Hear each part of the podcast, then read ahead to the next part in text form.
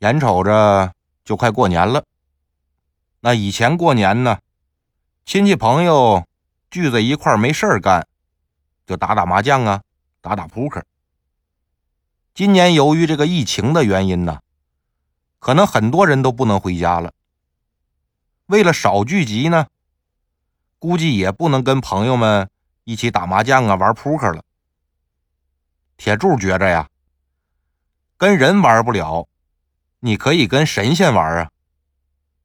那今天咱们就讲一个跟神仙玩骰子的故事。说明朝的时候啊，临淄有个人特别擅长掷骰子，这人叫王有直。每一次赌博呢，赌注都超过百万，而且只赢不输。他也靠这个发了家了，成了当地的巨富啊。等到了三十岁这年呢，王有直觉着总这么赌下去也不是个事儿，总有输干净那天啊，所以他就戒赌了。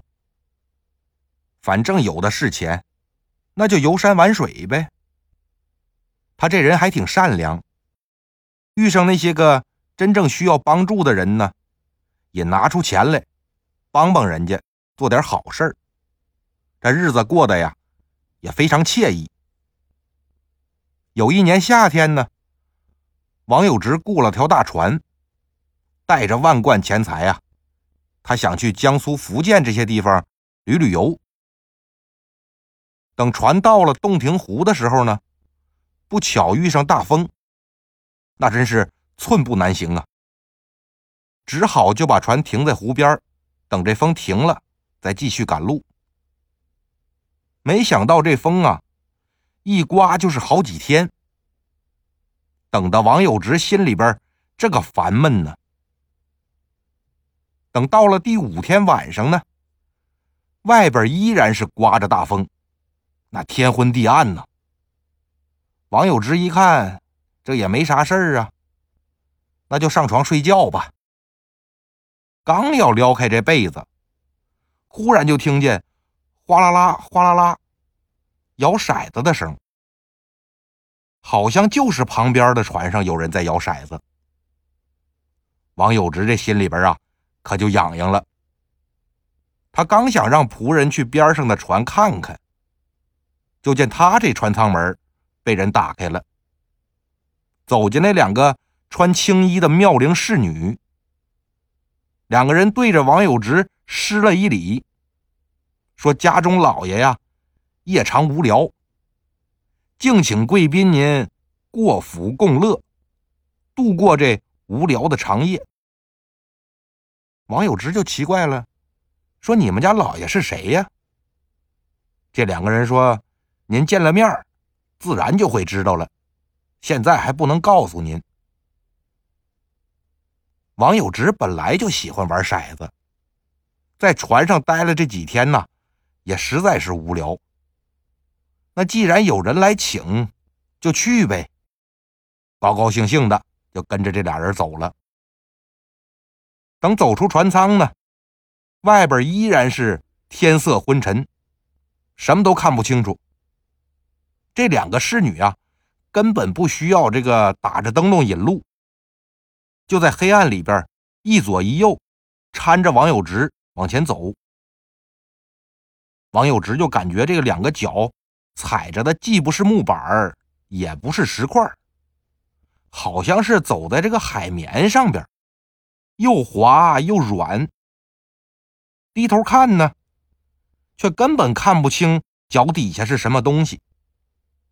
耳边只听得一片汹涌澎湃的声音呢，就好像是在波浪里边似的。过了好一会儿，王有直他们来到了一个灯火通明的地方。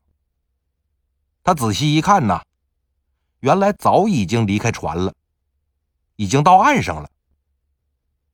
只看到这周围的房屋是高门大户，栋宇巍峨呀。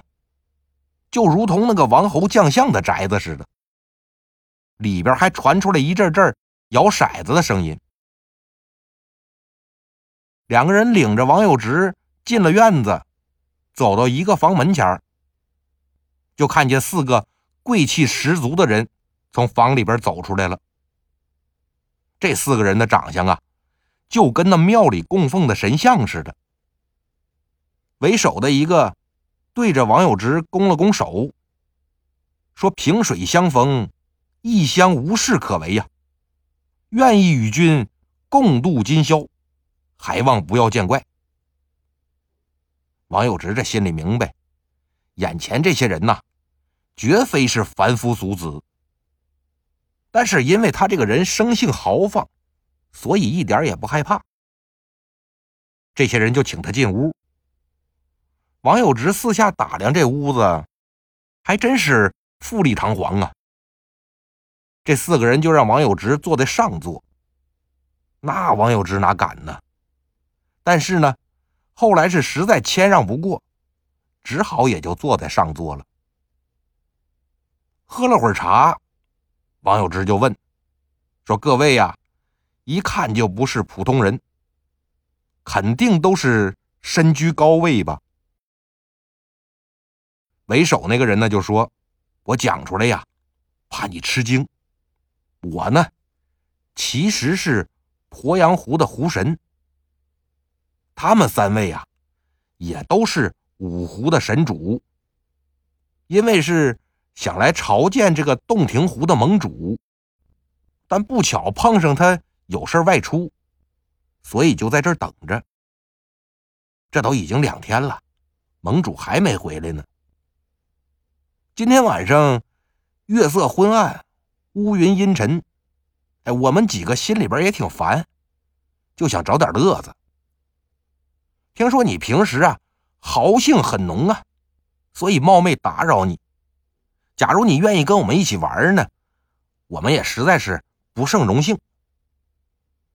王有直听到这儿，赶紧站起来，说：“我一个乡野之人，愚蠢笨拙呀，我这种凡夫俗子，恐怕承担不起你们这样的宠遇呀。”说完呢，对着四位又是一拜。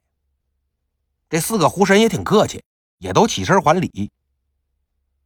鄱阳湖神就说：“呀，那咱就别等了，这都半夜了，咱赶紧玩起来吧。”这五个人呢，就一起入座，开始在这玩骰子。王有直赌博的运气那是非常好，要不然他也赢不了那么多钱。那四位狐神手里边的筹码啊，基本上都被他赢下了。等到天色将近五更的时候呢，王有直总共是赢了得有十几万。但这太湖神心里边就不服气了，对着外边大叫了一声：“把玉钩取来！”不一会儿啊，就看见一个侍女捧着一样东西进来了。王有直侧眼一看，这东西长约一尺，形状呢就像一颗倒垂的莲花。雪白晶莹，那个玉钩刚从匣子里边拿出来的时候啊，荧光闪耀啊，将整个房间都照得通亮。王有之心说：“这可是一件稀世珍宝啊，我得给他弄过来。”四位狐神就笑着说：“呀，这件宝贝啊，价值连城，我们把它当做赌注。”再跟你论个输赢，你看怎么样？王有直那是来者不拒啊，那咱们可一言为定啊，咱这就开始了。结果呢，这一局王有直输了，这十几万钱呢，又归了四位狐神了。王有直心里面肯定不甘心呐，说我船上啊有万贯钱财，我用他们。来跟各位赌，我就赌这柄玉钩。来，再来一局。四位河神也不含糊，来就来，咱走着。但等到王有直把这骰子往浴盆里一扔啊，五颗骰子都是红色的，另外一颗呢，就在盆里面转个不停。王有直大喝一声，那骰子砰停了，一看。也是红色的。王有直这把居然是赢了。他怕那狐神反悔啊，赶紧起身，一把就把那玉钩拿在手里边了。多谢各位厚礼相送啊，其他东西我分文不取。说完就要告辞离开。这四位狐神可不淡定了，但一看这个天色渐亮了，没招了，只好就放他回去了。王有直走出房门呢，之前那两个侍女已经等在门口了，要把他送回去。这路上呢，就告诉王有直说：“你得到这个呀，可是个稀世珍宝。